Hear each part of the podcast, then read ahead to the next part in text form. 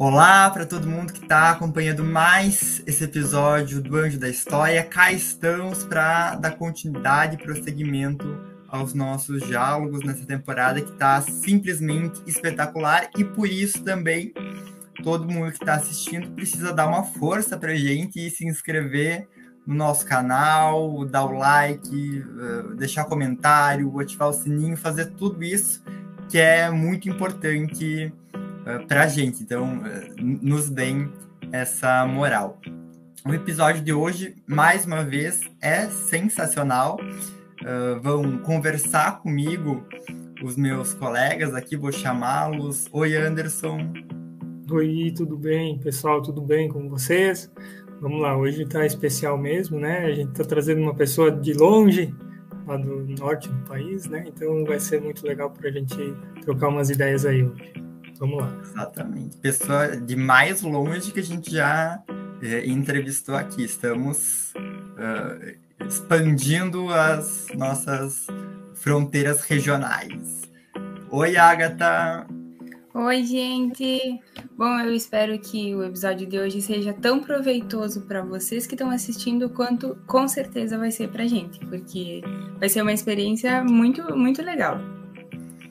Dito isso, vou chamar aqui a nossa convidada que vai conversar com a gente sobre um monte de coisas, sobre as pesquisas dela, ainda lá sobre a guerrilha do Araguaia na formação dela e as pesquisas atuais também sobre feminismo, sobre questões étnico-raciais, que é a amiga do nosso orientador, colega de doutorado, né, amiga do, Fábio, a Deusa de Souza, que é graduada e mestra em História pela Unicinos e doutora em História pela UFSC.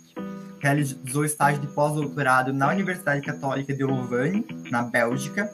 É professora, é professora da Universidade Federal do Pará, atua principalmente nos temas memória, guerrilha do Araguaia, desaparecidos políticos, educação do campo, relações étnico-raciais, gênero e religiosidades na Amazônia Tocantina. Deusa, muito obrigado por estar aqui com a gente. Seja bem-vinda, é um prazer te ter no Anjo da História. Boa noite, o prazer é meu de conversar com vocês uh, e novamente me colocar à disposição para dialogar com vocês sobre os temas uh, assim que eu acho que são recorrentes. Maravilha.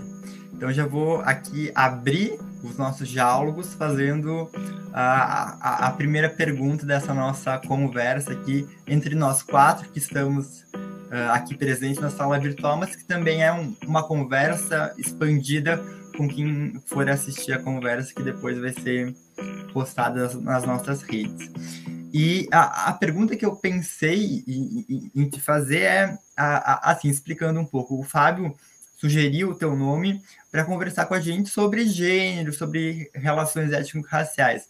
Mas aí eu fui para o teu Lattes e fiquei encantado com as suas pesquisas sobre a guerrilha do Araguaia, porque eu acho espetacular a, a pessoa que pega assim, um tema lá na graduação e vai analisando no mestrado, no doutorado, sobre outros olhares, sobre outras, outras perspectivas. Isso me, me fascina bastante. Estou falando aqui a Deusa, na graduação, fez o TCC dela sobre o Partido Comunista do Brasil e a guerrilha do Araguaia.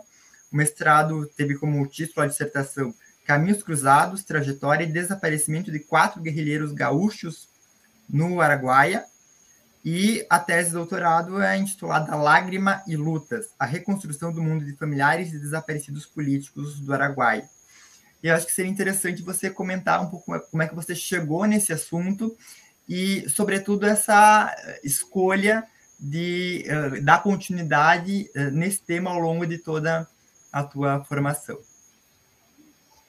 Agora tu me fez assim uma pergunta que fez eu voltar, né? Eu foi um tema eu defendi meu TCC em 2003 na Unicinos, que é uma universidade que não tem uma tradição de discussões políticas é, nessa perspectiva, não tinha época, né? Vejam que em 2003 nós não tínhamos é, os documentos, é, nós não tínhamos assim aberto ainda os documentos sobre a ditadura militar, eles não estavam ainda para ser é, acessados como há hoje, né? Eu encontrei uma dificuldade muito grande de orientação ainda na graduação. Eu, eu fui bolsista de pesquisa, o que é muito importante durante a graduação. Mas, assim, a Unicinos ainda tinha, e ainda tem, obviamente, uma, uma tradição muito questão nas questões é, de imigração, questões jesuíticas, e aquilo tudo é, que é muito interessante, que me ajudou muito a entender como se fazer pesquisa, mas eu sempre tive uma militância política. E essa militância sempre me colocou para eu tentar compreender o que era o Araguaia, né?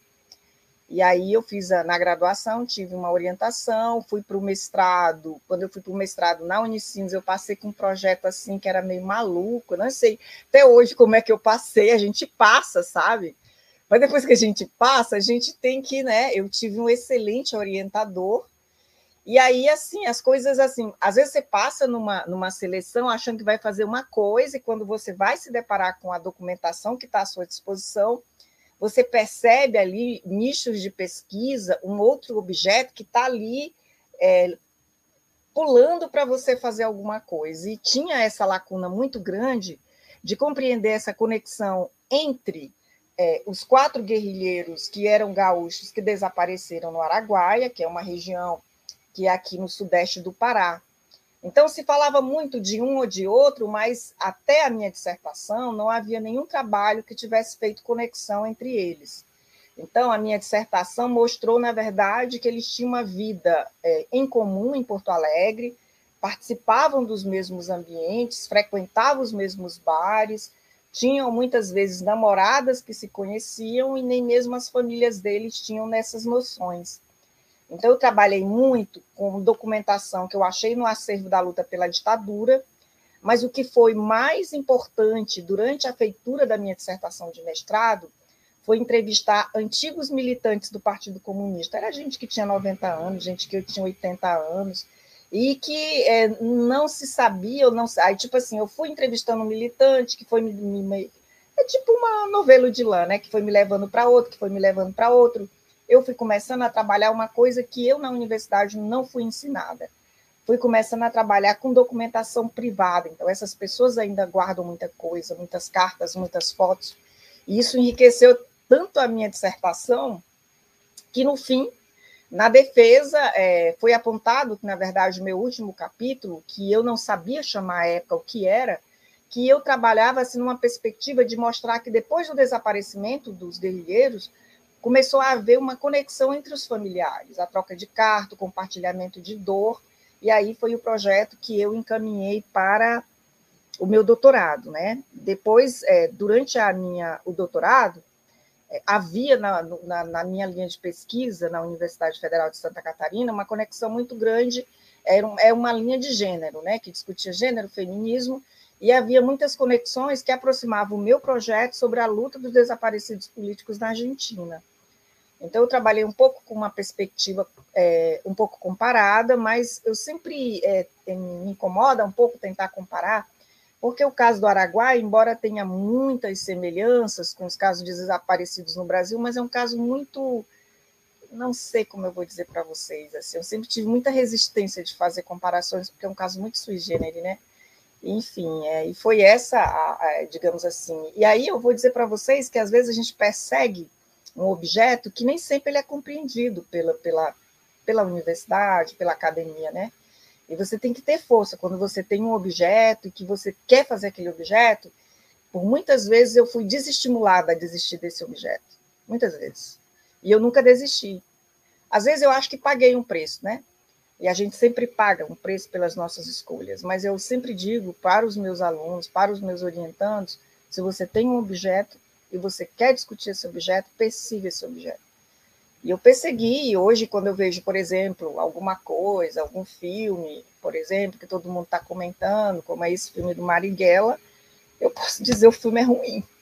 O filme é ruim, o filme é mal feito, o filme é, não conta, não traduz a realidade, eu sei que é uma ficção, e assim, é, acho que me tornei uma especialista na temática, né?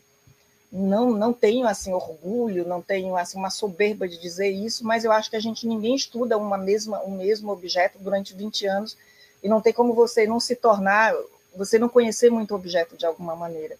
Então, foi essa perspectiva que me levou a trabalhar.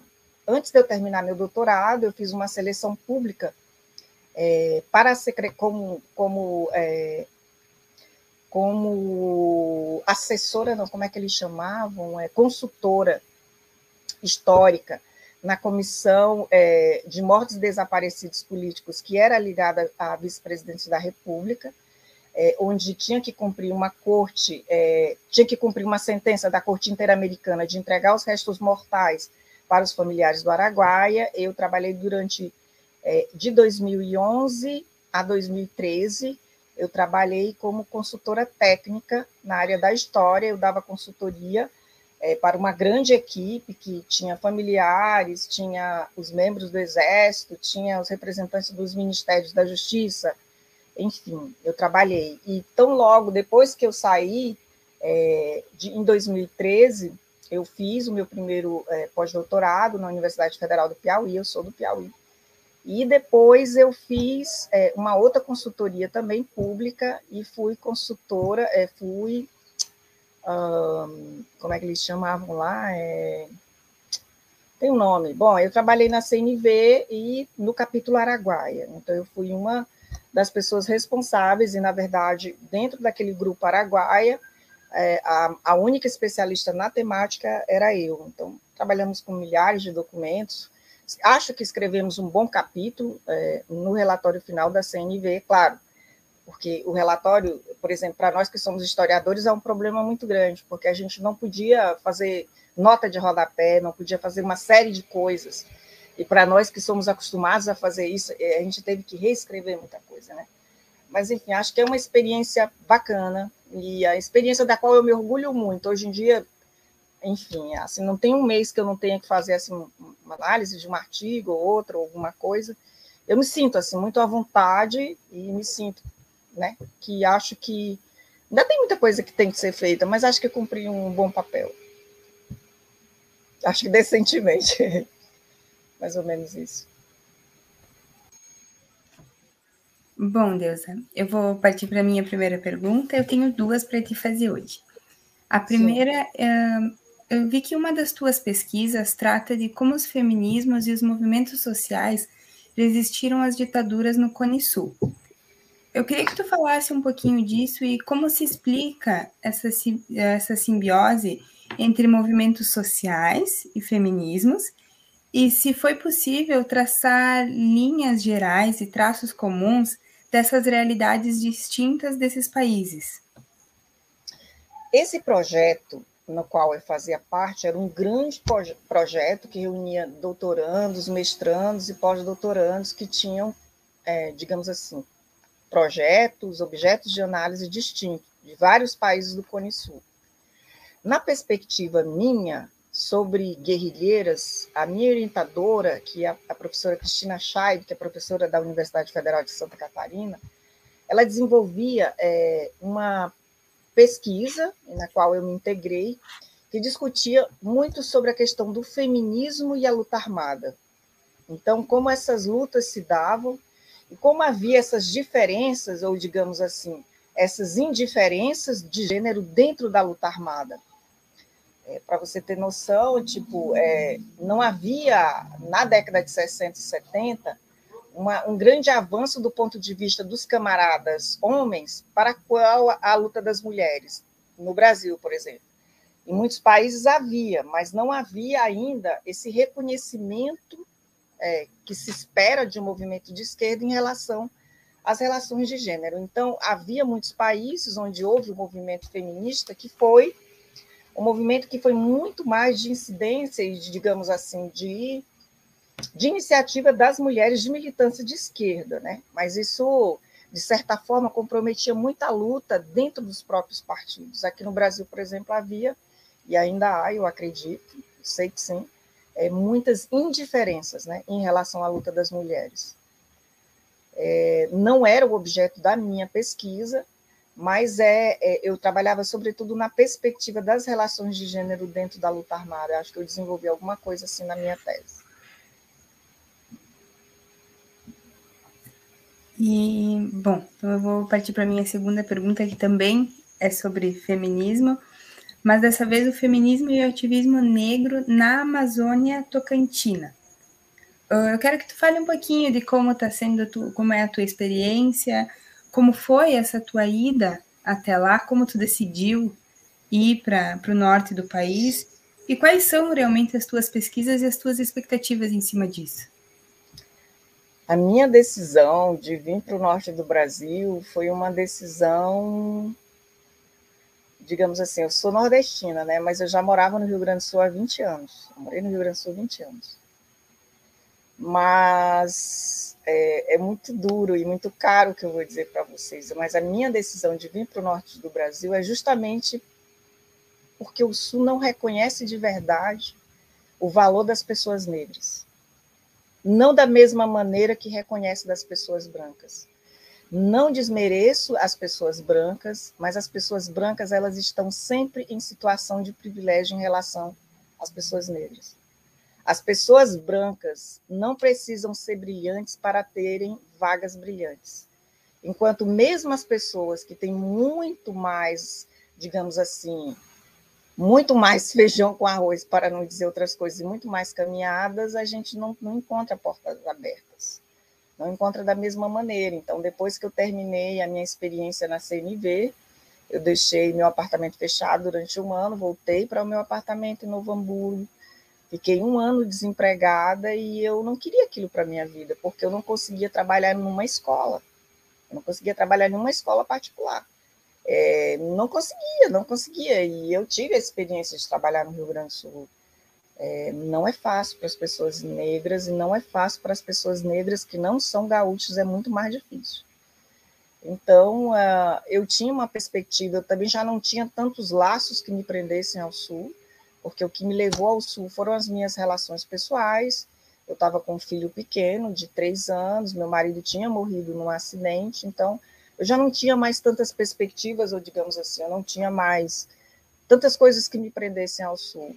Então, eu fiz concurso por um lugar que eu não conhecia, que eu mal sabia soletrar o nome, mas eu sempre, é, quer dizer, pensem numa mulher negra que sai do interior do Piauí e vai para uma cidade como Novo Hamburgo, com 23 anos, como eu fui. Então, eu gosto de reconstruir histórias, eu gosto de criar novas identidades e trabalhar com isso. Então eu vim nessa cidade, me hospedei num hotel que é aqui nessa avenida lá embaixo, não conhecia ninguém, mas eu gostei muito, eu fiz uma pesquisa antes sobre a cidade. Tentei fazer concurso em outros lugares, e enfim, ficava no terceiro, no quarto. E esse concurso, quando abriu aqui, ainda as vagas do Reúne, eu passei em primeiro lugar e fui chamada assim em 25 dias, que é o sonho de quem está desempregado, né? Então, assim, fui me adaptando, e aí, depois que eu vim morar aqui, que é uma realidade completamente diferente da realidade do Sul, é, e, e também diferente da realidade do norte, eu aprendi uma coisa que eu não sabia. Você não pode dizer que é um brasileiro até você ter conhecido a região amazônica. Porque aqui reúne tudo que o Brasil tem de melhor e tudo que o Brasil tem de pior. De melhor que é uma natureza exuberante, que é uma riqueza que se você jogar uma semente no chão, você não precisa enterrar, que ela vai nascer tudo, animais belíssimos, todos os dias nessa cidade, todos os dias chove, todos os dias depois da chuva abre sol. É uma coisa impressionante. Eu moro numa cidade pequena, mas a cidade é rodeada por 72 ilhas e nessas ilhas todas moram 180 mil pessoas. E das quais, dessas 72 ilhas, 14 ilhas são quilombolas e meus alunos vêm todos os dias, quando a gente tinha aula no campus, eles vinham até a beira, que a gente chama aqui, de barco, cada pessoa tem o seu barquinho. Os barcos aqui funcionam como carros, né? E os rios funcionam como avenida. Então, as pessoas têm, tipo assim, a pessoa que tem um Corolla tem um barquinho que a gente chama aqui de rabudo, que é uma coisa mais imponente. A rabeta é, seria uma tua moto, assim, com um motorzinho menor. E aquele que não tem motor nenhum é no braço mesmo, né? Então eu aprendi muitas coisas, assim, me senti, moro sozinha aqui com meu filho ainda, já há seis anos que a gente mora aqui. Minha família, a família do meu marido lá do sul achou que era uma loucura que eu estava fazendo, minha mãe também achou que era uma loucura. Mas é um lugar, eu, eu, eu gosto de ser essa brasileira, de ter experiência de morar em vários lugares. Isso me torna assim mais brasileira, sabe? Então, às vezes, eu vejo as pessoas que só moraram no Sul, as pessoas que só moraram no Norte, eu falo isso para os meus alunos também. Vocês não fiquem achando que o Brasil é só aqui. Hoje eles estavam dizendo que todo o Brasil, falaram na minha aula, que todo mundo do Brasil joga papel no chão. Eu falei, gente, não fala isso. Por exemplo, lá no Sul as pessoas não têm o costume de jogar papel no chão. Então, a gente tem que não generalizar nossas realidades. Então, foi por isso que eu vim parar aqui. E isso me impulsionou, voltando para a tua pergunta, e aí, quando a gente, se, a gente se torna professor, a gente precisa adequar o estudo da academia com a realidade que nos cerca. Eu sempre tive e sempre defendi isso em sala de aula, às vezes alguns professores me batiam e batiam bem, mas eu sempre defendi é, o trabalho que tem a utilidade social. Então, as minhas pesquisas, aqui é uma região que as pessoas nunca ouviram falar do Araguaia, o estado do Pará é um estado imenso, ele é imenso, são muitas regiões. Só para tu ter noção, a minha universidade tem 12 campos, em 12 cidades diferentes. Nós temos mais de 70 cursos de graduação, mais de 60 cursos de, de pós-graduação. Então, é um negócio imenso. Então, são regiões diferentes. Por exemplo, essa região aqui é uma região é, de floresta ainda. É secundária, mas é de floresta. A região onde aconteceu a guerrilha do Araguaia, que é no sudeste, essa aqui é a região é, é o médio, né? Região médio Tocantina. A região que aconteceu a guerrilha do Araguaia é o sudeste do Pará, que não tem nada a ver com isso aqui, não tem floresta mais, não tem nada. Então eu me senti muito apegada a trabalhar as, as realidades locais. E uma dessas realidades locais é um movimento de efervescência muito grande aqui das populações negras, sobretudo da juventude negra, né? o feminismo negro, as comunidades quilombola, as religiões de matriz africana, os embates que acontecem entre as religiões de matriz africana e o surgimento muito, mas muito crescente das igrejas neopentecostais nessas ilhas e nessas localidades muito pobres. Então, isso tudo me intrigava muito, porque é muito perceptível quando a gente vai dar aula que a gente precisa entender a realidade. E eu tinha alunos evangélicos, eu tinha alunos quilombolas, eu tinha alunos militantes, eu tinha alunos, então eu queria entender. E todas as vezes que a gente fazia um processo de entrevista, que existe aqui a cota quilombola, era perceptível essa confusão que eles fazem. Existia uma pergunta chamada movimento social, então eles não sabiam se movimento social era igreja, se movimento social era. Então, isso tudo me fez é, pensar projetos né? É, sobre relações raciais, sobre religiosidade e sobre é, esse feminismo negro, que é uma coisa muito presente aqui na região da Amazônia, sobretudo de mulheres negras, nessa região de mulheres jovens negras que estão se redescobrindo, se aceitando. Pará é o segundo estado do Brasil com a maior quantidade de pessoas que se autodeclaram como negras. Né? É um estado negro. E aqui foi um estado que, talvez por essa incidência negra, que é muito aparente nas pessoas, eu tenha me sentido mais bem colocada, mais bem aceita. E consigo me ver também nos meus alunos, nas pessoas que me cercam. É, me senti muito mais à vontade, não me sinto seguida, né? Como é, era muito é, presente isso no Rio Grande do Sul. Bom, então vamos Gosto repetir. muito do Rio Grande do Sul, mas eu convivia com isso permanentemente. Depois dessa tua descrição de Abaetetuba e as suas ilhas, eu tô assim, louco para ir para ir ah, conhecer. Assim. Quando eu mostrei as fotos das ilhas na Bélgica, eles piraram, né? É, muito lindo precisamos conhecer o, o Brasil para além do, do que já está colocado, né? E, e, é e aqui na nossa região, né, Erechim, a gente vê uh, muito isso, né, das pessoas uh, se fecharem uh, nessa identidade do sul gaúcha e, e, e não se abrirem para as possibilidades de um Brasil que é, que é tão plural, assim, tô, tô, tô pensando né, em toda essa geografia que, que a tua vida está colocada, né? De quem saiu do Piauí, veio para o sul e foi para o norte. Foi para o norte, morou em Brasília. E ainda teve o centro-oeste no meio. É, ainda teve voltar para o litoral do Piauí, porque eu sou do sul do Piauí. Mas é isso, a vida é isso. As pessoas aqui na região de Erechim, o norte gaúcho como um todo, tanto elas não se abrem para conhecer muito das, ou, das outras culturas do Brasil ou querer conhecer mais do país, como elas também não aceitam muito bem quem é vim, quem vem de fora, quem quer mostrar algo diferente aqui. Então eu acho que a gente precisa conhecer por, nossas, por nossa própria conta com as nossas próprias pernas, porque é verdade. Aqui, Sabe aqui que eu morei é bem... em Novo Hamburgo, eu era sempre lembrada que eu era o outro. Sempre. Sabe? Tipo, aqui ninguém me chama de nordestina, ninguém tá aí para isso, sabe? É, eu sei que eles sabem que eu não sou daqui, sabe? No começo, assim, é, era mais presente, mas não faz diferença aqui. É incrível esse lugar, porque eu acho que é porque essa região, eu, eu até eu dou uma disciplina chamada Estudos Amazônicos, que é uma disciplina que é, ela é implementada para que os alunos de graduação de História consigam desenvolver a questão da história do Pará para os alunos de ensino médio, de ensino fundamental.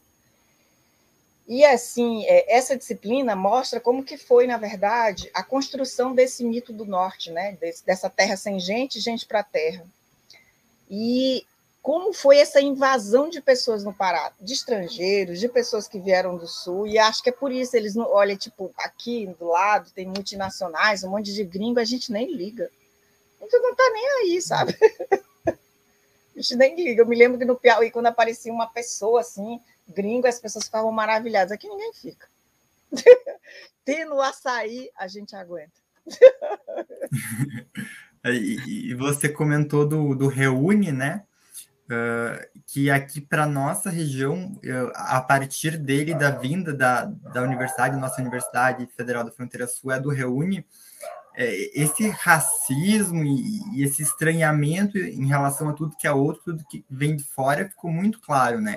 A gente tem aí casos de estudantes que vêm de qualquer outra região e que sofrem muito preconceito por parte da população local, porque não se enquadram nesse padrão tradicional das famílias aqui eh, da cidade, né? E, enfim, só também para registrar o quão é, essa política é importante. Assim, eu morava em Novo Hamburgo, estudava em São Leopoldo, na Unicinos, então que atraía gente de vários lugares ali, que não era tão longe.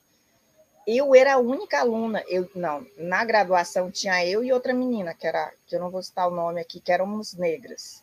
Então existia uma coisa no Rio Grande do Sul é o seguinte: quando tu conhece uma pessoa negra, as pessoas brancas, quando elas conhecem uma pessoa negra, e aí ela conhece, se tu estiver andando com uma outra pessoa negra, aí vão chegar para ti para te falar, é teu irmão, Cara, a gente nunca pergunta se dois brancos são irmãos. Por que tu tem que perguntar se fulano é meu irmão? Nós só somos negros. Então, todo mundo perguntava, todo professor, todo colega, tu é irmão da fulana? Eu falei, não. Nós temos duas coisas em comum, o cabelo e a cor. E só. Sabe, tipo assim, parece que as pessoas não olham na cara das pessoas negras, né? Mas, uhum. enfim, aí na graduação eu era a única aluna negra, no mestrado eu era a única, não, na graduação tinha eu e essa outra menina, no mestrado eu era a única e no doutorado, no programa inteiro, eu era a única. Então, quando você é único, também você é conhecido, nem que você não queira. Mas, enfim, é o Brasil. É, é isso aí. E só para registrar a importância do Reúne, para além simplesmente da, da expansão da educação, também para propiciar essa diversidade e esse intercâmbio cultural das pessoas saindo das suas regiões e indo uh, para outros lugares para que a gente veja para além dessa identidade monolítica é. uh, de, cada, de cada região e do, e do perfil uh, do, que, do que deve ser o estudante naquela região e no máximo uma pessoa diferente no sul, uma pessoa negra no, no curso ou no programa, né? Verdade. Bom, gente, como o nosso papo encaminhou aqui para minha questão, né? Eu queria que você retornasse essa questão da compreensão do caso da generalização das realidades, né, Deusa? Você é, tem um coordena um projeto de extensão, né, para aplicação da é, educação para a realização das relações éticas étnico-raciais. A aplicabilidade da Lei 10.639 e 11.645. Que inclui na LDB né, o estudo da formação na, da população brasileira a partir da história e cultura né, afro-brasileira e indígena. Eu queria que você explicasse para a gente um pouco esse teu projeto e, esses, e quais os desafios que partem a partir desse, desse projeto, né? como melhorar né, essa eh, inteligibilidade. Vou falar uma coisa para vocês triste, viu? Esse projeto ele nasceu em 2017. Ele não é. Eu sempre falo, esse, esse ano aqui, nesse último mês de novembro, não sei se vocês viram aí, eu fui convidado para um monte de live, até mesmo aí no Sul, para um monte de universidade, programas de pós-graduação. Aí eu sempre digo, gente, eu não sou especialista, viu? Sou especialista em Araguaia. Vocês estão me perguntando sobre relações raciais. Eu tenho estudado sobre isso e talvez eu tenha lugar de fala. Mas, assim, eu não sou essas, né? Mas, enfim, esse projeto nasceu em 2017 a partir de um fatídico que aconteceu comigo no Sul. Eu estava no Sul em 2016 para 2017. Aí eu fui até Capão da Canoa, no final, no início de 2017. Eu fui para Capão da Canoa, eu sempre ia, todo, todo ano eu ia, voltava para o Sul, tenho muitos amigos, a família do meu filho, né? Não queria deixar meu filho sem ver os avós. Mas eu deixei meu filho em Capão da Canoa e fui fazer uma viagem internacional que eu tinha um evento. Quando eu estava voltando desse evento, eu peguei um ônibus para ir para Capão da Canoa. Peguei um ônibus em Porto Alegre, na rodoviária. Eu pego esse ônibus em Porto Alegre. Eu ia para casa de uma amiga minha, nunca me interessei por praia. Não tem problema com praia, mas não é meu gosto. Eu sou nordestina, eu sou nordestina do sertão, então praia não é um negócio assim que, que é da minha realidade. Assim, quando a gente vê água, quando, quando, eu, quando eu via água, eu ficava assim, né? Sou do sertão, aquele sertão mesmo, né? Bom, pegamos o ônibus em Porto Alegre, o ônibus estava muito cheio, entrou um casal assim, provavelmente de ascendência alemã. Eu estava sentada na minha cadeira, com esse cabelo que vocês estão vendo, e uma mulher pegou e disse que é, a cidade, não, o país tinha chegado a uma situação que, olha, veja bem, ela estava ela tava de pé. Que os macacos sentam e os brancos, as pessoas brancas ficam de pé, que tudo isso era culpa do Lula. Eu fiquei assim, né? Olhei para a mulher do lado, eu achei que não era assim, eu acho que ela estava ficando maluca, não sei, não dei muita importância. Ela pegou e repetiu. Aí, ela, aí eu Fiquei assim, olhei para ela, olhei para a mulher do lado, a mulher pegou e pediu respeito, não sei o que, não sei o que. Aí ela, a mulher que estava atrás de mim deu uma cadeira para ela, eu acho, sei lá, arrumaram a cadeira lá para ela. Ela pegou e disse assim: e essa macaca, a macaca no caso era eu, se ela deitar a cadeira dela em cima de mim, eu vou tirar ela daí dessa cadeira da frente, a tapa, e mostrar para ela onde o animal senta. Aí eu vi assim aquilo ali, eu falei, gente, isso é um absurdo, eu vou deitar a minha cadeira. Quando eu fui deitar a minha cadeira, porque eu queria ficar deitada na cadeira, porque é um direito meu, a mulher agarrou no meu cabelo, a mulher tirou um tufo de meu cabelo, assim, arrancou pela raiz, sabe? Gente, uma coisa absurda. Aí todo mundo começou a gritar, gritar. Eu, eu dei uns belos uns tapas nessa mulher, mas ela arrancou meu cabelo. Aí esse ônibus eu falei para a, a mulher que estava do meu lado, depois eu soube que é uma atriz famosa do Rio de Janeiro, que é gaúcha a mulher mandou fechar o ônibus, a gente foi todos nós para a delegacia. Quando a gente chegou na delegacia, que a gente desceu, o pessoal estava assim, furioso, que o pessoal queria ir para a praia, não para a delegacia, passar horas tendo que prestar esclarecimento. Quando a polícia subiu e perguntou o que tinha acontecido, era um policial negro. E aí a mulher pegou e disse assim para mim, o cara, o marido dela, disse que não ia falar com o policial porque, é, olha o gato, porque macaco não fala. E aí eles foram presos automaticamente. Eles foram presos e eu fiquei horas prestando lá, é, enfim, mas aquilo, é, aquilo ali me mexeu muito comigo, assim, no psicológico mesmo, sabe?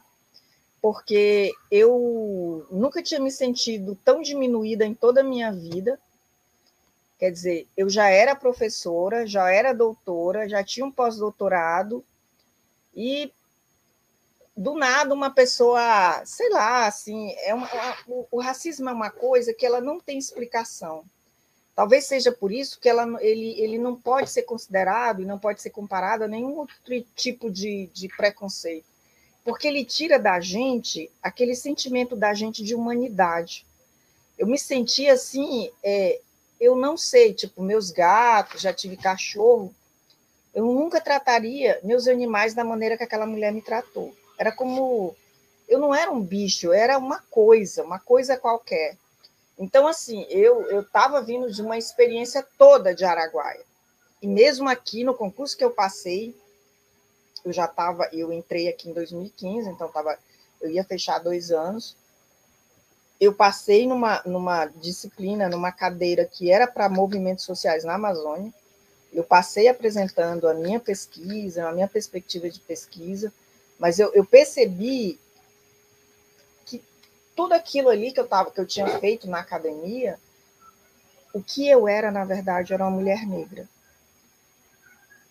E era assim que a sociedade me via, e eu tinha que ensinar, eu tinha que discutir essas relações para que menos pessoas passassem por o que eu passei para que menos mulheres, menos meninas sentissem aquilo que eu senti. Foi um negócio tão assim absurdo. Vocês não têm noção assim. Eu não, não eu não tenho assim um... eu demorei anos para falar sobre isso para minha família, assim, porque quando a gente nasce numa família negra, quando a gente nasce negro, na verdade, a gente é vítima de racismo a todo momento. A partir da hora que a gente nasceu, assim, qualquer lugar que a gente nasceu. Mas às vezes é um racismo velado, é um racismo em tom jacoso, que você vai, não é que você se habitua, mas você cria uma, uma digamos assim, uma, uma forma de combater esse racismo que você vai sobrevivendo. Mas quando ele é assim, é físico, quando ele é direto, é uma coisa assim que você não está preparada. Você não está preparada para alguém partir e agredir pela sua cor, né? Você não está preparada para esse tipo de coisa. Então, aí eu, eu tenho uma amiga, uma grande amiga minha aqui no Pará, que é professora do Instituto Federal, que trabalha com pós-abolição, é, é, historiadora também. E aí a gente conversava muito, e aí eu disse para ela que queria fazer um, um, uma coisa nesse sentido, para eu tentar dar formação para professores nessa questão. Né? estudei a lei, é, pensei, pensei os cursos, pensei as pessoas que iam dar os cursos. Primeiro, é, fiz toda uma, uma formação com os meus bolsistas, a gente deu formação para os professores. Quando a gente ia dar essa formação aos professores, a gente não dava só para os professores, a gente dava para toda a comunidade escolar. Professor, diretor, até o vigilante, para todo mundo. A gente aplicava primeiro uma, uma um questionário para saber mais ou menos o que, a pessoa sabia, a gente dava o curso de formação, e depois a gente fazia um encerramento. E aí a gente fez isso em 2017, 2018, 2018, 2019. 2019, na nossa última etapa, é, eu fiz uma comunidade pequena quilombola, porque eu queria entender também quais eram as relações né, de ancestralidade e de conhecimento com a questão racial. E, para minha surpresa, é, os professores não conseguem fazer, os professores nem de história nem de qualquer outra disciplina, não conseguem fazer conexão da ancestralidade com as questões é, raciais, assim, para a sala de aula. É como se houvesse uma identidade para dentro do quilombo e uma identidade para fora. E aí, enfim, a gente foi trabalhando, ensinando como fazer essas coisas. Mas, assim, é muito trabalho que a gente tem que fazer, muito trabalho. A lei não é implementada. Às vezes tem um material que chega do, do MEC para isso, mas, é, na verdade, essas discussões acerca da, da da, da Lei 10.639 e depois da Lei 11.645, elas só são lembradas no novembro, no 20 de novembro. Durante o ano todo, são poucas as iniciativas, ainda há aquelas iniciativas onde os professores também não conseguem compreender a grandeza dessas relações e às vezes as representam de forma vexatória, com teatro com alunos escravizados, as coisas assim que não dá para comentar. Então, é, são esses, assim, digamos assim, foi essa iniciativa que eu tomei como uma forma, assim, de reparar, na verdade, a minha dor, de tentar é, pensar que eu tinha que pensar mais também, assim, sobre isso, porque eu fiquei tanto tempo pensando no Araguaia, pensando nas relações políticas, pensando nas relações de direitos humanos, e eu não tinha percebido que eu não passo de uma mulher negra, entende? Agora Antes eu era uma mulher negra jovem, e agora eu sou uma mulher negra de meia idade, o que para o mercado é uma tragédia, né? Então, é, eu, é, foi uma coisa muito boa essa proximidade que, que, eu tive, porque me ajudou a pensar muitas coisas, me ajudou a, a, ter boas relações, e o que é mais interessante é como isso, na verdade, é, me fez crescer como pesquisadora e como historiadora, e nos mostra que, mesmo durante muito tempo você tendo pesquisado um objeto de pesquisa, é sempre possível você pesquisar áreas que você não domina, mas que você tem interesse, ainda que seja um interesse pequeno, né? E isso tem me demonstrado assim muito é, o, essa questão e essa perspectiva. Por exemplo, eu nunca fui tão chamada para falar, nunca publiquei tantas coisas é, do Araguaia quanto dessas questões de relações raciais. Assim, nunca fui chamada, nunca fui né, tão acessada quanto eu sou para isso. E não me espanta isso, porque às vezes fico meio envergonhada, assim, não me sinto tão apta quanto em relação ao Araguaia. Mas, assim, é como dizem, eu tenho um pouco de lugar de fala, né? É, e a implementação da lei, como você mesma disse, né, ela prescinde de muitos fatores aí que você é, sente isso na, na, própria no preparo, né, de uma simples aula, né, a todo todo o, o aparato que envolve, né, você diz, ah, a gente conversa com todo mundo da escola, isso é, é. muito é um trabalho é, árduo, né, porque muito, muito árduo e muito difícil, assim, porque às vezes assim, eu sei que eu dei uma contribuição, mas era um trabalho que tinha que ser feito pelas secretarias permanentemente, sabe? Não há esse interesse, não há. Há um processo de apagamento total. Assim, as pessoas não obedecem à lei, não estão nem aí. Falar só no 20 de novembro está ótimo, entende? Nossa, Deus, aqui que absurdo essa situação, mas também é verdade. Lado, que bom. É que... Hoje eu consigo falar nisso assim com tranquilidade, não me emociono, porque eu acho que quando a gente abre uma ferida, a gente precisa escolher qual tipo de coisa você vai fazer com aquele ferimento. Se você quer. Uhum. Minhas sobrinhas são médicas, então elas sempre dizem: se você tem um ferimento, a coisa que você não pode fazer é, é, é abafar o ferimento, você tem que deixar ele ventilar. Então, você quer ventilar o ferimento ou você quer abafar o ferimento? Então, eu preferi ventilar, eu preferi é, pensar que é, você pode aprender mais e você pode ensinar mais. Eu sempre busquei, é, é eu, eu, aprendi mais do que eu ensinei, sabe? Eu acho que esse é, é, é, a grande a grande sacada. Me tornei assim essa pessoa hoje no meu campus que tem mais domínio sobre essas questões, que, que organiza a galera, que participa de mais cursos, e me sinto assim honrada por isso. Nem era o meu nicho de pesquisa, mas eu, eu gosto agora. Uhum. Que bom que você conseguiu transformar essa situação horrível em uma, uma ferramenta, um incentivo para a luta, para a mobilização, para a pesquisa, para a extensão, mas também, de qualquer forma, o quão cruel é isso, né? Porque uh, todas as pesquisadoras e os pesquisadores brancos não estão precisando fazer uh, projetos de extensão para coibir o, o, o, racismo contra si. Né? Como pesquisadora negra, é que você tem que, que, que fazer isso. E aí também já para colocar a importância de nós, enfim, pessoas brancas, também questionarmos esse local de, de privilégio. Acho que está na hora também da gente começar a falar sobre, sobre branquitude e, e sobre quem se alimenta desses, desses privilégios, né? Verdade. Eu acho que, bom, até um tempo atrás eu, eu me perguntava por que, que a gente não falava na escola. Quando eu estudava no ensino médio, por que, que eu não tinha aula sobre isso? Por que, que quando eu queria introduzir em algum trabalho o assunto racismo, alguma coisa que puxasse para isso, eu era sempre mal vista, assim. E hoje eu consigo entender porque, que era porque eu moro em uma cidade de 3 mil habitantes, onde 98% talvez da população seja branca, e eu era a única negra na minha sala. É, a gente que é mulher negra, e há uma diferença muito grande entre eu e você, você é uma menina jovem. É, a gente passa por várias etapas de racismo e de também de sexismo durante a nossa vida de mulher negra.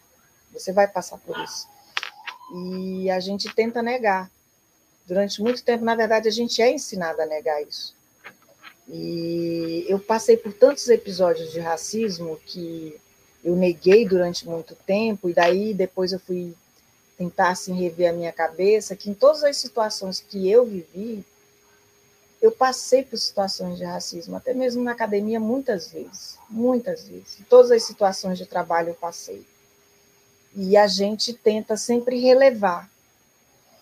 Eu hoje vivo um, um momento que tu também vai viver, quando tu tiver, é, enfim, conseguido um lugar, uma estabilidade, que a gente tem que parar de, de relevar e dizer, não, eu não quero isso. Hoje em dia, é, bem no começo, quando eu entrei aqui no campus, e há isso também, uma, uma coisa muito forte sobre a mulher negra. A mulher negra, ela é vista, eu digo assim, ela é vista, quando eu digo, gente, é, é de um modo geral, né? Claro que tudo tem a exceção, mas de um modo geral, como aquela mulher que é sexualizada. Ela é a mulher quente, ela é a mulher que tudo pode, e que todo mundo quer, mas ninguém quer casar. Todo mundo quer pegar, mas ninguém quer casar. Eu cheguei aqui no campus e por eu ser viúva, tá chegando com uma criança do sul do Brasil. Então, assim, eu ouvia muitas piadinhas, brincadeiras de algumas pessoas que não faziam com outras, mas comigo fazia. Existe uma coisa na universidade chamada PAD, né? Que é quando você quer dizer para a pessoa, olha, eu vou abrir um processo administrativo contra ti, processo administrativo disciplinar. Aí um dia qualquer coisa, assim, uma pessoa lá da universidade falava, ah, não sei o que, não sei o que comigo, não sei o que é gostoso, não sei o que, não sei o que. Falei, olha, o PAD também é muito gostoso. Ele falou, tu tá dizendo que vai me processar? Eu estava brincando contigo. Eu falei, eu também estou brincando contigo. Nunca mais. Então a gente tem que parar também. A mulher negra tem que parar de achar que a gente tem que, tipo, ah, eu vou relevar. A gente não tem que relevar. Tem que dizer basta, entendeu? Isso acontece com muita frequência conosco.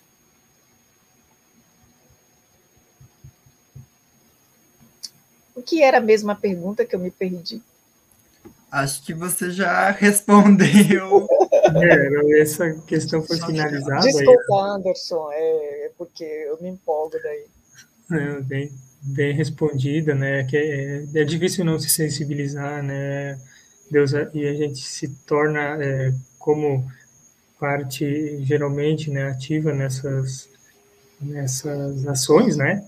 Como você diz, a gente tem, precisa se policiar muito, né? Tá sempre é, tentando buscar essa, porque a nossa educação ela é machista, né? A gente não consegue sair dessa dessa redoma, né? Quando você fala da, das questões étnico-raciais, eu coloco muito mais é, a questão é, feminista junto, a questão étnico-racial com certeza, né? Mas a gente tem que ter uma revolução muito maior dentro da, da educação para a gente conseguir sair daí é, pensando de igual para igual, não de uma forma é, de igual generalista como a gente está tentando afastar aqui na nossa fala hoje, né? Mas, de uma Mas assim, é, Anderson, entender é... as, as, várias nuances, né, da, da questão do relacionamento, né? A gente tem no Brasil há muito tempo. Nós, na verdade, acho que esse é um processo que é mesmo desde, desde a nossa colonização. Nós temos uma educação que ela é muito machista. E, para além disso, a gente tem uma, uma digamos assim, uma cultura muito racista brasileira, uma cultura racista. É, porque um, um, um, um país que não discute, que não discute as relações da maior parte da sua população e que não vê essa população representada nas esferas de poder é, essa população é um país racista, né?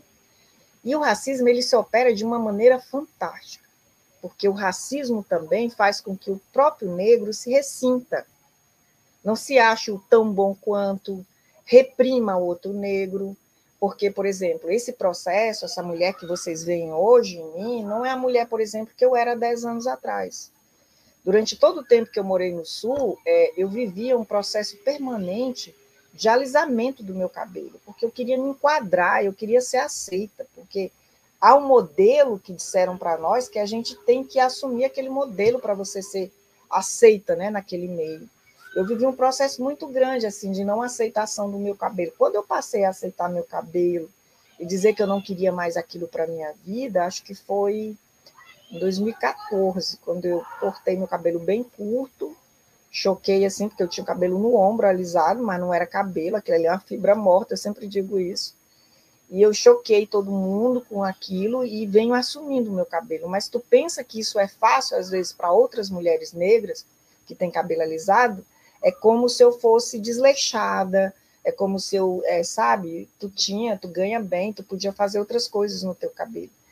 Por trás desse teu ganha, tu ganha bem, tu podia fazer outra coisa no teu cabelo, tá querendo dizer, nossa, tu tem o cabelo igual o cabelo das pessoas pobres, tu tem cabelo igual ao cabelo da empregada doméstica ou da zeladora. E quem é a empregada doméstica? Quem é a pessoa pobre no Brasil? Sabe? Então é como se a todo tempo eu matasse um pouco do que foi a minha família, do que foi a minha avó, do que foi as pessoas que me cercam, porque eu não queria ser igual a elas. Né? Isso é um pouco filosófico. E quando eu digo, não, eu sou um pouco daquilo que todo mundo que foi e veio antes de mim, eu tô, não, eu não estou matando essas pessoas, eu estou na verdade, revivendo elas em mim. E é difícil, às vezes, para minha família aceitar a pessoa que eu sou hoje. Sempre que eu vou encontrar minha família, como eu vou na semana que vem para Piauí, que eu vou entrar de férias, vai ser sempre aquele embate em relação ao meu cabelo, porque nós somos quatro irmãs, eu sou de uma família muito grande, era cinco irmãos e quatro irmãs, e eu sou a única que tem o cabelo natural, e eu sou sempre muito assim, muitas críticas, mas eu não ligo, não ligo, não ligo. A mamãe, que é uma mulher de 80 anos, ela ainda alisa o cabelo, porque ela acha que é o certo. O branco ensinou para o negro que o certo é ser parecido com ele, entende? Então, assim, e, e você sair dessa caverna e mostrar que não, não, você é o dominador, você está querendo me dominar, entendeu? É um processo que não é fácil. Não foi fácil. Eu saí disso aí antes daquele ataque de 2017 mas aquele ataque de 2017, ele foi mais forte em mim do que eu cortar o meu cabelo alisado. Porque ele foi na minha carne, entende? Foi de querer me destruir como como pessoa, como coisa física. Então você vê que o racismo ele tem ódio da pessoa, ele tem não é, não é só, ele tem ódio da sua existência, ele tem ódio que a pessoa negra ande de ônibus, ele tem ódio que a pessoa negra entre na universidade, que a pessoa negra ande de avião, que a pessoa negra como eu seja professora de uma universidade pública, entendeu? Então, para que isso mude, é preciso que haja educação, mas é preciso também que haja política de inclusão e de reparação. Porque as nossas escolas públicas, onde grande parte dessa população negra estuda, é muito, mas muito difícil ainda. Por exemplo, aqui no Pará, as escolas, eu fiquei impressionada aqui no Pará, porque embora seja um estado que não, não pode se comparar com a região sul, aqui os professores ganham muito bem em relação ao sul. Não sei se vocês já viram a tabela. É, é diferente, aqueles ganham, e as escolas aqui são muito boas, sabe? Eu fiquei impressionada. Mas, por exemplo, aqui tem um estado do lado, quando eu vou para casa da mamãe, eu vou pelo Maranhão, vou ali por dentro, o Maranhão é um estado paupérrimo Assim, um negócio absurdo, assim, que nem parece que está no Brasil, sabe? Não sei, tu parece que está em algum lugar ali, na África, algum lugar assim. Então, assim, se não há é, é, uma política de reparação e, e, ações afirmativas, dificilmente você vai conseguir é, essa inclusão. Hoje eu, eu, observo que a universidade pública ela tem um certo, já tem mais cor do que havia, por exemplo, há 10, 20 anos atrás.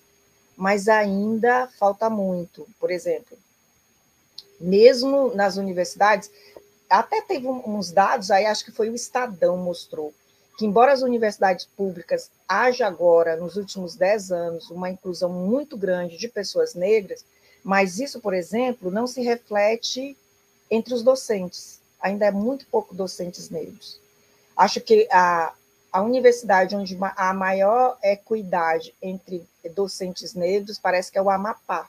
Mas o Amapá é que nem o Pará é um estado negro, mas aqui no Pará, aqui no meu campus, acho que nós somos cento e poucos professores. Eu acho que negro, assumidamente negro, acho que tem eu e mais dois. Aqui o pessoal parece que é do sul. O pessoal da universidade aqui parece que é gaúcho. Branquinho, branquinho, branquinho. Tudo lourinho. Então, existe essa gente branca que parece que os melhores lugares estão destinados a elas desde a concepção, e não as pessoas como eu. Eu é que estou fora do lugar na perspectiva em que está organizada a sociedade racista brasileira. Então, é preciso, na verdade, que nós também façamos a nossa parte de tentar mudar o rumo de alguma coisa. Eu acho que é pouco que a gente pode fazer, mas é sempre possível educar, né? Educar pelo exemplo, educar pela formação, essas coisas são importantes. Perfeito, Deus. Né? A gente viu uma inclusão, isso incomodou muita gente, né? despertou muito ódio, mas como tu bem coloca, é uma inclusão limitada e a gente vê isso até na nossa própria universidade, né? Aqui no campus Erechim, da UFFS, a gente tem três professores negros, homens, nenhuma mulher negra. Do resto da, da universidade, não me vem à cabeça ninguém. Uma uh, professora, mulher negra, atuante no, no DAB no campus Chapecó. Mas fora isso, uh, esses corpos não corpos negros não chegam a esses espaços. Isso mostra os, os limites uh, dessas Eu até fiquei chocada de eu ver a Agatha aqui. é, a Agatha aqui presente com a gente, essa mulher negra maravilhosa nesse projeto. Sempre, é, eu só. Eu, onde eu posso me meter, eu tô me metendo. Então, se Deus, tá olha, se der tudo certo, eu vou, vou ser vista em bastante lugar, assim, olha. Se der certo, não, dará. Vai, vai dar sim, porque. Olha, eu, tô, eu, eu estudo, eu comecei a estudar pensando que eu vou longe. Então, eu acho que é isso já é alguma coisa. Pensamento, pensamento ajuda bastante. Aqui. Se a gente não quiser, a gente não vai a lugar nenhum. Então. E... A Agatha, a Agatha vai ampliar o número de professoras universitárias negras uh, da nossa universidade em breve. Aguarde. Porque Sabe já que... existe, né? Já existe a lei é, da cota negra para servidor federal. Mas essa lei, ela, tipo assim, ela só, só existe a vaga para negro um concurso a partir de cinco vagas. O que as universidades tentam fazer é unir vários concursos num só, para que daí haja vaga para a pessoa negra, né? pessoa negra ou parda, então. Mas a partir de agora, esses concursos vão passar por as chamadas bancas de heteroidentificação, que são bancas compostas por servidores é, da própria universidade, que passaram por um curso de capacitação onde você vai perceber, é, você não vai falar nada, mas você, a banca vai dizer se você é negro ou não, a partir das suas características fenótipas e não genótipas. Esse é, é uma outra parte que eu participo é, dessas bancas de heteroidentificação e da cota negra a, na seleção dos alunos. Né? A gente faz parte também desse processo e também do processo da cota quilombola as entrevistas, que é um outro processo que não vê só a questão racial. A questão racial não é o mais importante na cota quilombola, é a questão, a questão do pertencimento. Eu acho que se eu for a primeira professora negra na escola onde eu estudei, eu já vou ser uma professora bem feliz. Hum, ah, eu fui a primeira pessoa da minha família a ter curso superior, né? já foi bastante coisa. A primeira a ter mestrado, a primeira a ter doutorado, eu nem falo mais do resto.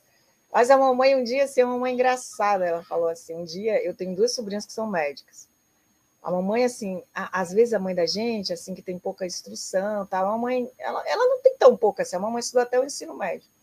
Aí, já tem 80 e poucos anos. Aí um dia uma pessoa ligou lá para casa, minhas sobrinhas estavam lá, eu estava também, aí uma pessoa pegou e falou: Ah, eu queria falar com a doutora Ana. A mamãe disse: Com quem? Aí a pessoa falou: Ah, eu queria falar com a doutora Ana. A mamãe falou: Olha, eu tenho duas netas, são médicas. Doutora mesmo é minha filha, Deus. Falei: Isso aí, mãe. Porque você está num país que todo mundo é chamado de doutor, menos quem é, né?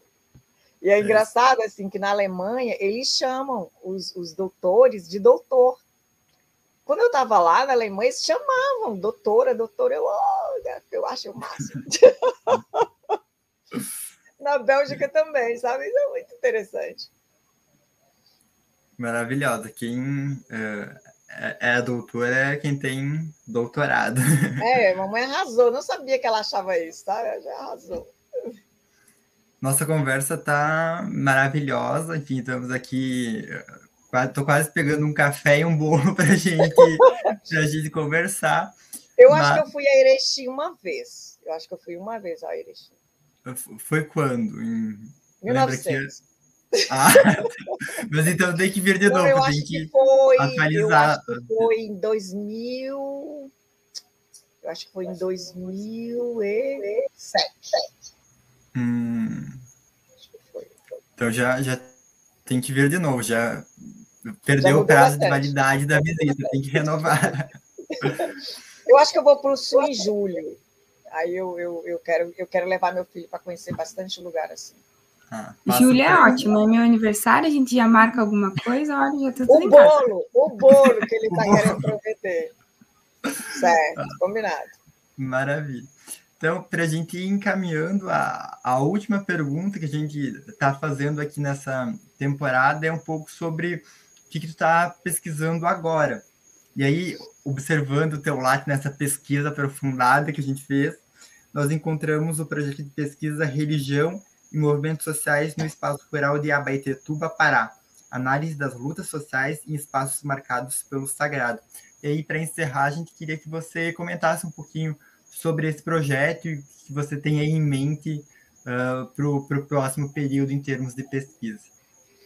Então, esse projeto, ele acho que ele nasceu em 2018 e ele, e ele veio uma outra colega, justamente é, quando eu cheguei aqui, aí eu fui fazer participar desse processo de entrevista quilombola e eu percebia que as pessoas essa região aqui das ilhas é uma região que é dominada pelas SEBs, as comunidades eclesiais de base, desde a década de 80.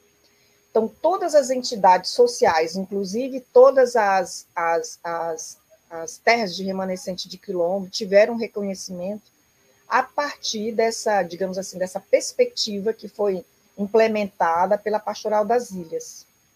Então, a Pastoral das Ilhas criou todas as entidades organizadas, os sindicatos, Associação de Pescadores, associa... todas as associações foi, um, digamos assim, um pontapé da igreja, e ainda hoje é, porque grande parte desses movimentos sociais se reúnem no barracão da igreja, porque cada uma dessa ilha tem um santo, tem a festa do santo e tem um barracão da igreja. A própria igreja também, ela ela também é, organizou uma luta, digamos assim, da população dessas localidades para exigir do poder público a primeira escola, o primeiro posto de saúde. Então, há uma proximidade muito grande da Igreja Católica com os movimentos sociais. Em contrapartida, sobretudo a partir dos anos 90, há uma insurgência muito grande de igrejas neopentecostais nesses, nessas mesmas localidades. E, diferente das igrejas católicas, o que a minha pesquisa tem mostrado desde 2018, é que as igrejas neopentecostais elas têm, é, elas se organizam em torno de si para atividades apenas para seus, digamos assim, para as suas ovelhas e às vezes até, digamos assim, é, desconsideram ou muitas vezes acham que é, a mobilização ela vem do divino e não da terra elas trabalham muito na perspectiva também da prosperidade, diferentemente dessa pastoral mais ligadas às comunidades, às, ainda ainda dessa linha da teologia da libertação que ainda é trabalhado muito aqui nessa região. Então o projeto tem demonstrado isso. Todo ano, desde 2018, é um projeto PIBIC. Eu tenho duas bolsistas, quatro bolsistas. É, nesse ano eu resolvi já teve várias edições, porque cada ano eu só atualizo o plano de ação. O plano de ação desse ano, eu estou querendo entender, porque todo o processo de entrevista quilombola é, mostra que há uma proximidade muito grande das entidades quilombolas é, na organização do processo dos alunos que irão participar, com a Igreja Católica. Então, eu quero entender como que esses quilombolas que passam na Universidade Federal do Pará, porque há uma reserva de vaga de duas vagas em todos os cursos para estudante quilombola, que passar no processo quilombola, inclusive medicina. Então, é, eu quero entender qual é o impacto que esse, é, esse aluno graduado ou graduando tem na sua comunidade quilombola. Se há um processo, por exemplo, é, de mão dupla, de volta de, em forma de política pública ou em forma de algum tipo, digamos assim, de prestação de serviço, porque a ideia, é, tanto do aluno da educação do campo quanto, quanto do aluno que é quilombola, é ele morar no seu próprio território, né? Essa é a questão assim da interiorização da Universidade Federal do Pará. Então, o projeto desse ano é nesse sentido, porque eu também já estou me encaminhando mais para estudar as questões mais de cunho racial, né? E estou uh, tentando pensar que talvez seja isso a perspectiva que eu vou desenvolver mais. Vou começar esse ano a fazer algumas entrevistas a partir de janeiro com lideranças quilombolas e com uh, estudantes que são egressos, e também tabular os dados a partir dos processos de aprovação de quantidade por ilhas, né? Ilhas e comunidades quilombolas aqui dessa região, né? Eu trabalho só com essa região porque o Pará é quase do tamanho da Europa. Então, é mais ou menos isso. É, esse, essa é a coisa que eu gosto de fazer, assim, que eu aprendi a fazer, gosto de, de fazer. E essa proximidade foi a que me levou para a Bélgica, porque eu fui fazer esse meu estágio na Universidade de Louvain, junto com o meu, o meu supervisor, ele é vice-presidente da Associação é, internacional de ciências sociais que trabalha a questão de movimentos sociais, sobretudo na América Latina. E eu tinha perce percebido o que parece simples, mas uma coisa é quando se parece simples, outra coisa é quando você tem pesquisa. Que os movimentos sociais aqui, é, e, e isso parece incrível para o resto do mundo, ainda é muito presente a teologia da libertação, que é uma coisa que em muitos lugares é condenável, né? Não se usa mais, está está demodê. E aqui é muito presente, muito presente mesmo.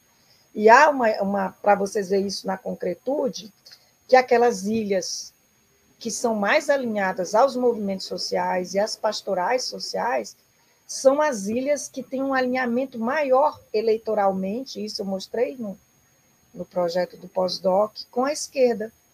Enquanto que as ilhas que têm um, um alinhamento menor ou que tem uma incidência maior de neopentecostais são votos à direita.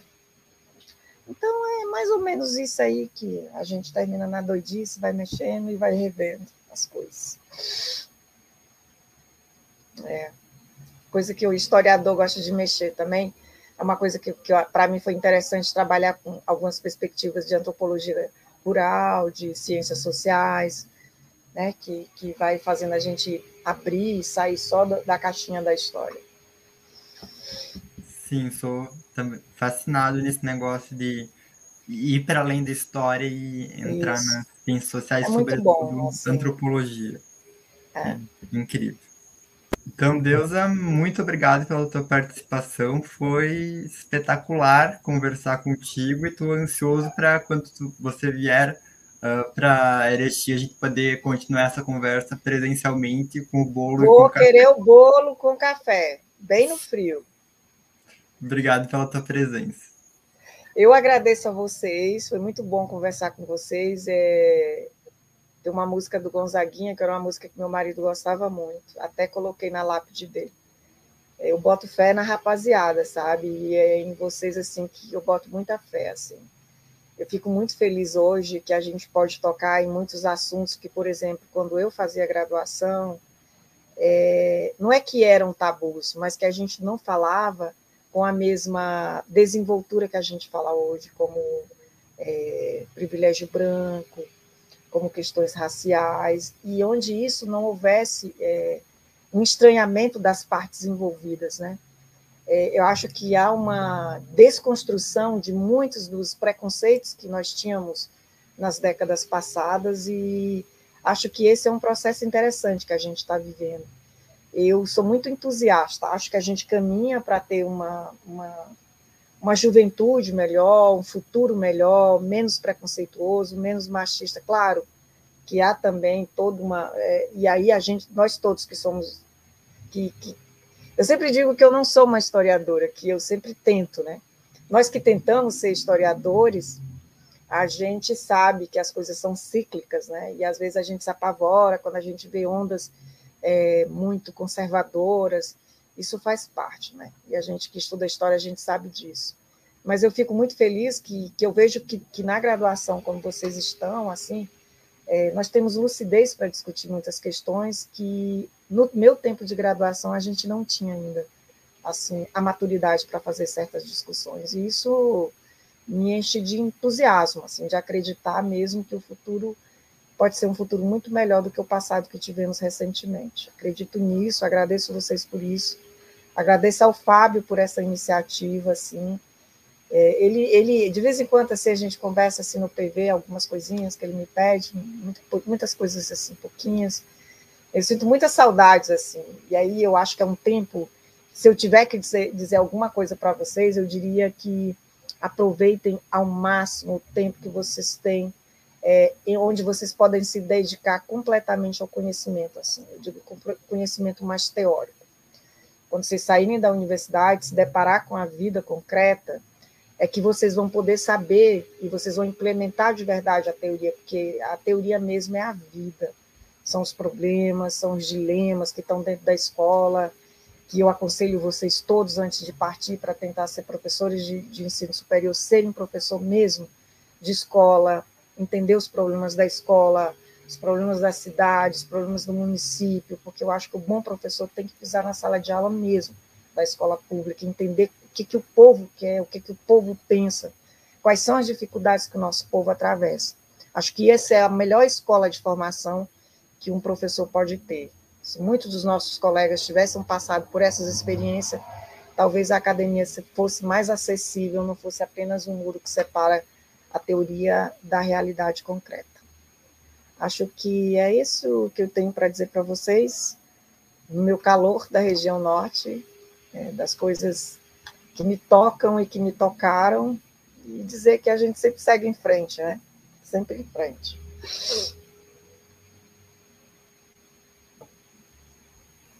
Então é isso, a gente sente muito uma gratidão muito grande de ter ouvido todas essas tuas histórias hoje. Deusa, muito obrigado por essa oportunidade, por compartilhar conosco tudo isso, né? Nos sentimos muito gratos mesmo. Então, a hoje, é minha, meninos. Beleza, muito obrigado. Então, hoje, em meio à tempestade, onde os ventos que sopram e os raios vêm como alerta, com fé na moçada, o anjo da história, na presença da doutora Deusa Maria de Souza, professora da Universidade Federal do Pará, ela que é entusiasta da história social, pessoal. Seus trabalhos de extensão e pesquisa, característica de formação da, com base na história brasileira, né, essa questão que ela falou da, da ancestralidade, né, nessa perspectiva étnico-racial que ela tem. Tratamos da guerrilha do Araguaia hoje também, desaparecidos políticos, que falado um pouquinho também, educação no campo, movimentos sociais, Meu Deus, quanta coisa. gênero, religiosidade, né? Tudo dentro da Amazônia Tocantina, né? Agora também. Professora, permito-me dizer que você é uma lutadora da história e obrigado por acreditar nessa história plural que a gente vai conseguir fazer. Muito obrigado. Obrigada, a gratidão é minha. Você que nos segue nas redes, YouTube, Spotify, Anjo da História, Facebook, Twitter, arroba Anjo da História, no Instagram, arroba anjo da história.uffs.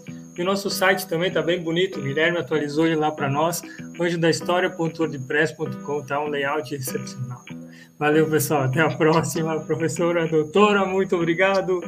É... obrigado. Muito obrigada por ter aceito o nosso convite por ter feito uma conversa tão boa e tão proveitosa. Pelo menos para mim foi, foi muito boa, mas eu acho que para os meus colegas também. Para mim foi maravilhoso encontrar vocês. Estou sempre à disposição, viu?